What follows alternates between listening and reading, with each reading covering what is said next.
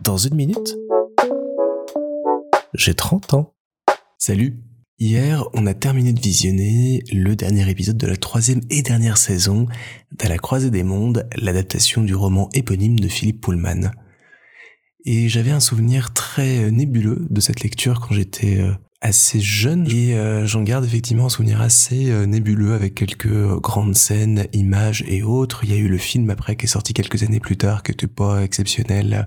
avec Nicole Kidman, Daniel Craig et Eva Green.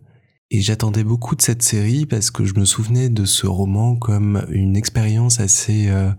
étonnante, perturbante, un style d'écriture et euh, de maturité dans un univers pour la jeunesse que je connaissais pas jusqu'alors.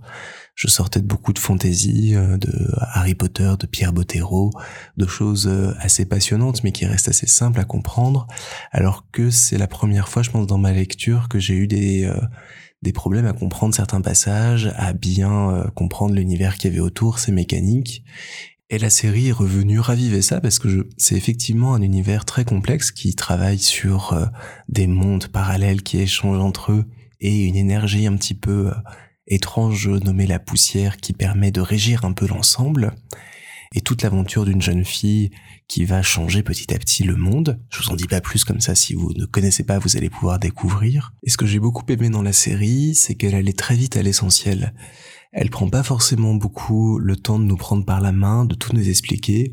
On vit les actions directement, on change d'une scène à l'autre, on est dans un nouveau dialogue, on est dans une nouvelle action, on prend pas le temps de nous présenter euh, ça c'est l'univers intel, ici passe ci, c'est pas ça, c'est plus l'environnement, les dialogues et les actions qui nous permettent de découvrir chaque univers.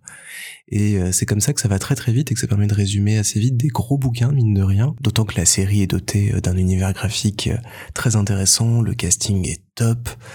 vraiment une très jolie découverte qui m'a donné surtout envie de relire de nouveaux livres pour euh, me replonger dans cet univers et en avoir tous les détails parce que même si le rythme est assez euh, enlevé et que ça m'a plu, j'avais envie d'avoir euh, plus d'infos sur cet univers, plus de choses et j'en suis ressorti avec plein de questions qui à mon avis ont leur réponse dans le livre. Je ne peux donc que vous conseiller à la fois le livre et la série à la croisée des mondes. C'est super et vous allez passer de très très bons moments à voyager dans ces univers parallèles.